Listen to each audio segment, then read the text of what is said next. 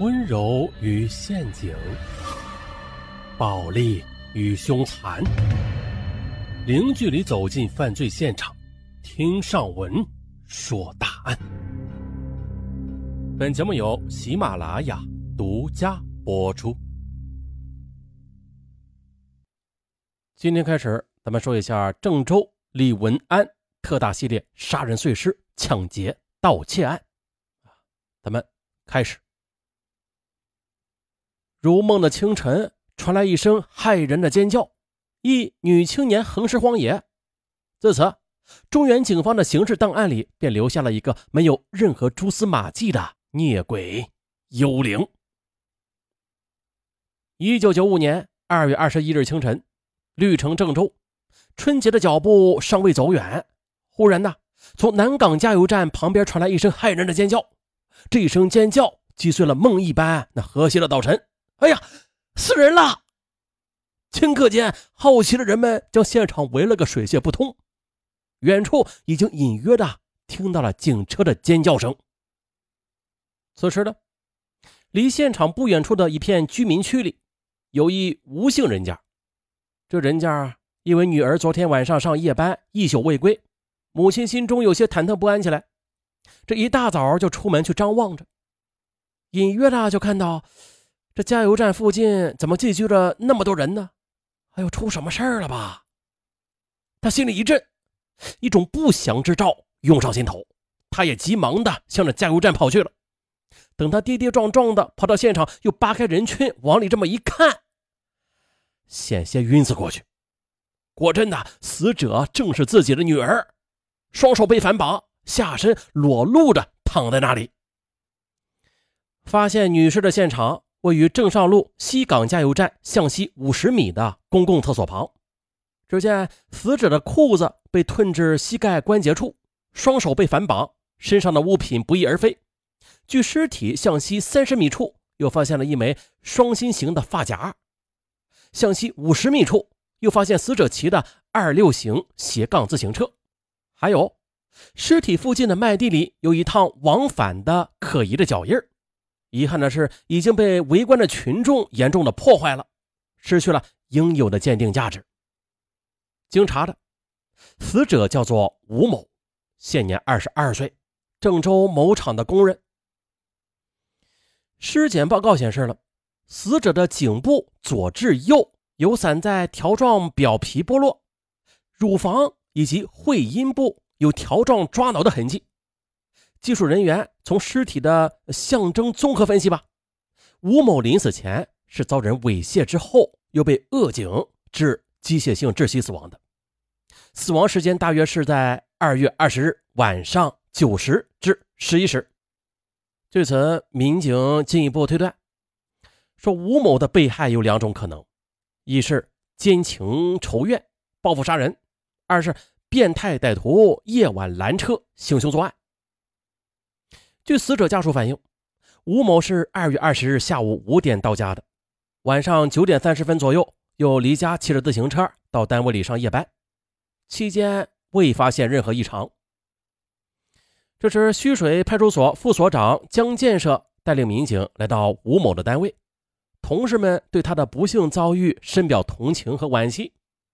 吴某好友赵某还沉浸在巨大的悲痛之中，他告诉民警。昨天下午的小吴下班之后，有一个找他的电话，我随口告诉他说晚上十点左右之后再打吧。他又追问了一句：“小吴是不是晚上加夜班呢？”我嗯了一声，然后就把电话挂了。这个人是谁呀？嗯，这个人好像是陈某，就是小吴以前谈的男朋友，后来家里反对，没有谈成。这个人就威胁小吴，说不同意的话就同归于尽，一定，一定就是他害死了小吴的。嘤嘤嘤嘤嘤，赵某禁不住的失声痛哭。小吴的前男友陈某今年是二十四岁，原籍洛阳，他没有工作，经常的游手好闲。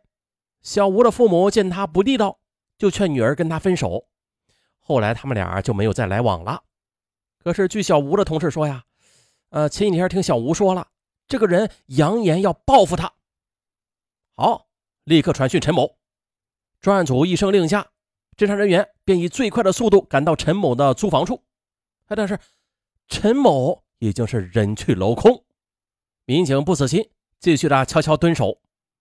二月二十五日，正当陈某兴致勃勃的赶回出租屋时，被守在的民警啊抓了个正着。陈某，你以前的恋人吴某被人杀了，有人反映前几天你曾经扬言要杀他，你怎么解释啊？不是，不是，哎呦，我和小吴是谈过一段时间，可是后来他家人不同意，我们就分手了呀。啊，是，我是非常恨他的，也也曾经想过采取过过激的行动，但是我忍了，我也想开了。哎，陈某似乎是陷入了痛苦的回忆中。那交代一下吧。小吴被害的那天晚上，你到哪去了？你在干什么？跟什么人在一起？我我，你什么你？有什么不能说的？你不说，你就是重大嫌疑人了。哦，我我我说我说，我和小吴是谈过一段时间的，是是是是，但是我确实没有害他。那天晚上是九点多钟吧，我和老乡李某某、李某某在某家属院门前偷了一辆。白色的面包车，然后又连夜的开到外地，将车卖给了刘某某。经过查证，陈某确实在案发当夜不在现场，啊，不具备作案条件。啊，是熟人作案，还是随机的拦路打劫呀？一个扑朔迷离的杀人抛尸现场，是侦查人员感到遇上了真正的对手了。一九九八年。十月十七日傍晚，家住虚水镇严家村的村民杨某啊，在路过村头水渠旁自家的麦地时，就发现，哎，怎么有一些女士的衣服散落在那里呀？他就心生纳闷啊，啊，便循着方向想看个究竟。当他跨过水渠旁的一个蓄水池的时候，就感到这里边有些异样。等他伸头往里这么一看，哇呀，吓得魂飞魄散。十分钟后的虚水派出所民警赶到现场，并且将现场严密的保护起来。现场位于虚水镇庙王村严家庄水渠旁的蓄水池里，这池中无水，有大量枯草。可是这枯草下边有着一具呈坐姿的女尸。经过当地群众辨认。死者叫董某，二十六岁，是虚水镇小富村庄的居民，生前系某家具厂的油漆工。十一月十二日下夜班，他骑着自行车回家时就失踪了，自行车也是不翼而飞。尸体报告显示，尸体面部青紫淤血，球脸结膜出血，颈部有表皮脱落，还有身上的皮肤发现了多处的拖拉的擦伤。又经过解剖后的综合分析，死者董某系被人奸污之后又扼颈致机械性窒息死亡的，然后又被遗失至蓄水池里。死亡时间大约是五天左右，与死者失踪的时间吻合。鉴于案情重大，局长贾国宝、政委崔超英决定现场成立幺幺幺七专案组，要求侦破工作连夜展开。那么，这位董某，他又是因何而死呀？毫无头绪。就在侦破工作进退两难时，啊，专案组又获取了一条重要线索，说这虚水镇富庄村的刘某某在案发后突然的就失踪了，去向不明。据管区的民警介绍，刘某某是属于社会闲杂人员，啊，曾经因为嫖娼被公安机关打击处理过。于是，民警就立刻的对刘某某进行布控。经过大量工作，终于的是在十一月二十六日，在洛阳其亲戚家中将其给抓获了。经询问，刘某某承认自己确实是在十一月十一日晚上与董某发生过性关系。呃，但是啊，这案发之后，他又听群众说啊，董某五天前被人强奸后再杀死的。他就这么仔细一盘算。哎呦，坏了！这个时间呢，刚好是他和董某最后一次发生性关系那个时间，极为相近。他就有些心虚，担心脱不了干系，于是便想到外边避避风头。